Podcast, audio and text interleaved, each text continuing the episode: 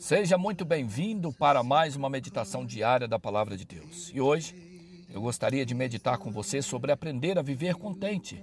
Para isso eu quero usar o texto bíblico que está na carta do apóstolo Paulo aos Filipenses, no capítulo 4, verso 11, que diz assim: Aprendi a viver contente em toda e qualquer situação.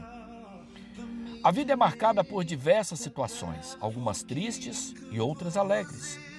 Às vezes as circunstâncias produzem enorme satisfação, outras vezes muito desgosto.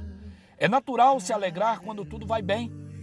Entretanto, é melhor ainda quando se descobre como viver satisfeito apesar das circunstâncias desfavoráveis.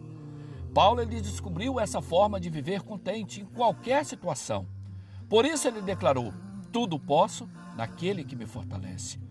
Note que o apóstolo Paulo disse que aprendeu a viver contente, ou seja, não foi algo automático, uma graça recebida instantaneamente após um momento de oração ou uma súplica.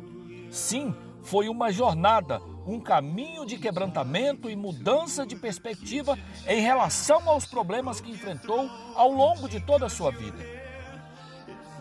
O sofrimento de fato é uma realidade presente nesse mundo. Crises são a regra e atingem todos. Portanto, é preciso saber enfrentá-las.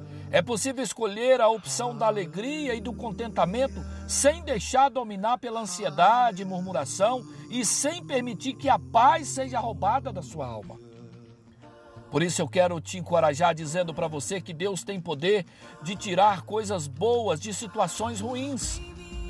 Por nós mesmos isso é impossível, porém é necessário aprender a depender da graça de Deus em Cristo Jesus, que disponibiliza a todos. A vida só alcança sua plenitude quando conectada a Jesus. Essa é a grande finalidade das crises: ajudar-nos a perceber nossas limitações e perceber que não temos o controle de nada e que estamos aqui para servir ao Deus vivo. Por isso, eu quero dizer para você que não é fácil olhar para as crises com o mesmo olhar que Deus enxerga, eu sei. Por isso eu quero encorajar você a pedir ajuda para para Deus, para Ele mostrar para você o propósito dos momentos difíceis e perceber que Ele estará sempre trabalhando e te moldando. Por isso, acredite que você tem um ajudador, aquele que no momento mais difícil, se preciso for, te carregará no colo, mas você chegará ao seu destino. Que Deus abençoe em Cristo Jesus, o nosso Senhor. Amém e amém.